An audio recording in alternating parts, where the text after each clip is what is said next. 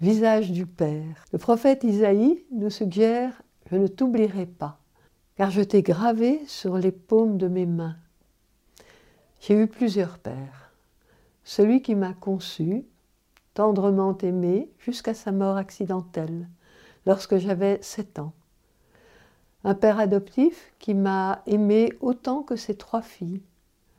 L'oncle qui a élevé ma petite sœur et notre petit frère, sans parler du mari de ma marraine. Que d'hommes bienveillants et solides j'ai rencontrés.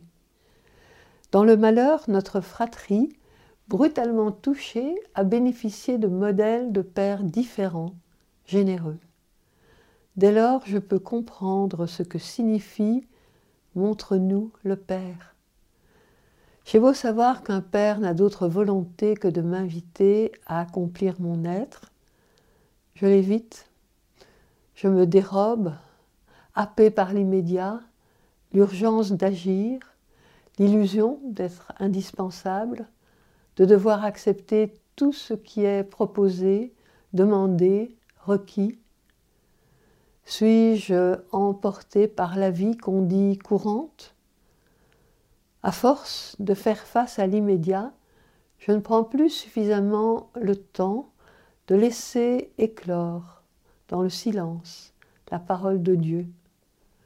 Non de vains mots, ni des mots de vanité, mais une parole qui surgit de la source, irrigue ma vie, m'entraîne hors de mes prisons intérieures.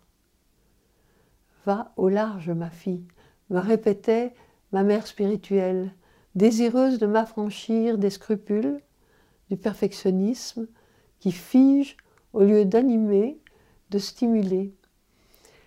Il me semble que souvent, je veux et je ne veux pas. Je vois où est le droit chemin, mais je vagabonde, je traînaille, je reporte à demain la décision de mettre mon existence en accord avec mon désir essentiel, ce que je discerne comme étant ma voie propre, mon talent. Montre-moi, Père, comment dire oui à l'essentiel, de m'y consacrer au lieu d'acquiescer sans tenir parole.